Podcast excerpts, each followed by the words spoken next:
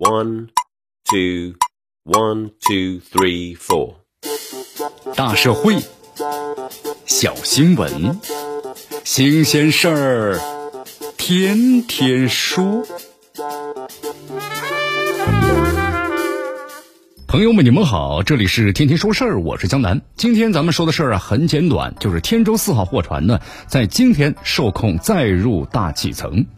根据咱们中国载人航天工程办公室最新的消息，天舟四号货运飞船呢，将按照计划在北京时间的今天受控啊，载入大气层。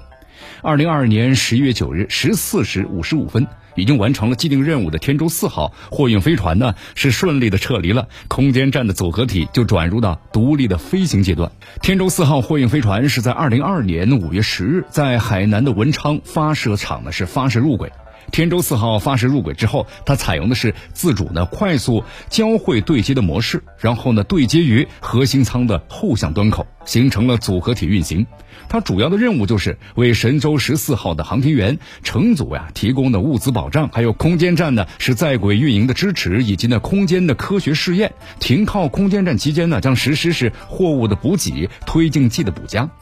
这天舟四号货运飞船上啊，是装载了航天员系统、空间站系统、空间的应用领域货运飞船系统啊，一共是两百多件套的这个货物，其中包括呢像这个货物还有货包和直接的安装货物。那么携带呢补加的推进剂大约是七百五十千克，上行的物资呀达到了总约是六吨。为神舟十四号的航天员的乘组呀，六个月在轨的驻留、空间站的组装建造，还有呢开展材料啊、这个科学等等空间应用领域提供的物资保障。